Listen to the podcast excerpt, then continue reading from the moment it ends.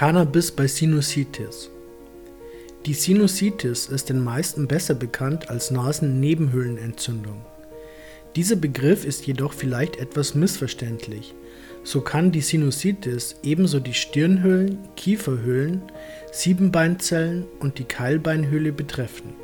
Oft entsteht die Sinusitis akut, wenn bei einem Schnupfen die Schleimhäute anschwellen oder aus anderen Gründen das Sekret nicht abfließen kann. Wenn die Symptome nicht ausheilen und über einen Zeitraum von mehr als zwei bis drei Monaten bestehen bleiben, spricht man von einer chronischen Sinusitis. Klingt die Diagnose zunächst weniger gravierend, kann die Lebensqualität tatsächlich enorm negativ durch die Symptome beeinträchtigt werden. Durch Fieber, Kopfschmerzen und generelle Abgeschlagenheit macht sich die Sinusitis unter anderem bemerkbar. Sie wird meist durch Viren, seltener durch bakterielle Infektionen ausgelöst.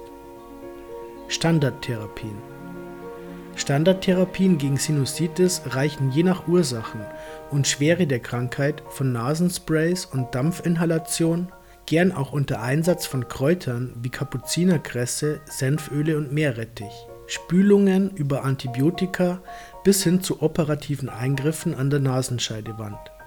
Antibiotika sind in vielen Fällen nicht wirksam, bringen Nebenwirkungen mit sich oder die Therapie scheitert an Resistenzen der Keime.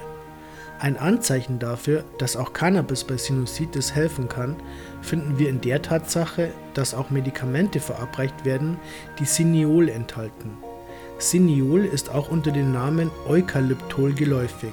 Es ist ein Terpen, welches neben vielen anderen Pflanzen auch sehr häufig in Cannabis zu finden ist. Wie hilft Cannabis?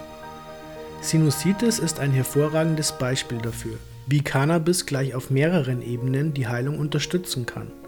Es funktioniert als Bronchodilatator, das heißt es erweitert die Atemwege und verbessert die Sauerstoffaufnahme. Dies hilft auch etwas gegen die Abgeschlagenheit, da diese oft mit dem schlechten Schlaf einhergeht, den die Atemprobleme verursachen.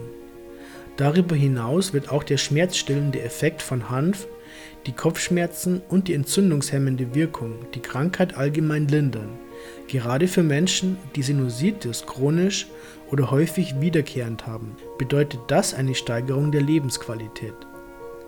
Auch bei antibiotikaresistenten Erregern kann mit Cannabis Besserung bei einer chronischen Sinusitis erreicht werden. Darreichungsformen in der Tat basieren manche Erfahrungsberichte, die eine erfolgreiche Behandlung von Sinusitis durch Cannabis bezeugen, auf Rauchen als Form der Einnahme. Da hiervon allgemein und insbesondere im Zusammenhang mit einer Erkrankung der Atemwege abzuraten ist, empfiehlt sich das Inhalieren per Vaporisator für einen schnelleren Effekt das Einnehmen von Hanfextrakten und Cannabisölen, verarbeitete Blüten eignen sich für eine länger anhaltende Wirkung, zum Beispiel für den Schlaf. THC ist kein zwingender Bestandteil einer erfolgreichen Behandlung mit Cannabis. Gerne können CBD-reiche Öle und andere CBD-Produkte verwendet werden.